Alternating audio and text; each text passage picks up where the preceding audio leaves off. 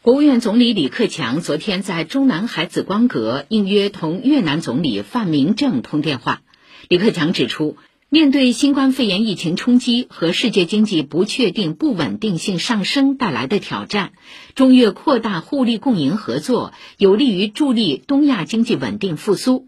中方将继续向越方提供力所能及的支持和帮助，希望越方为在越中国公民接种疫苗提供便利。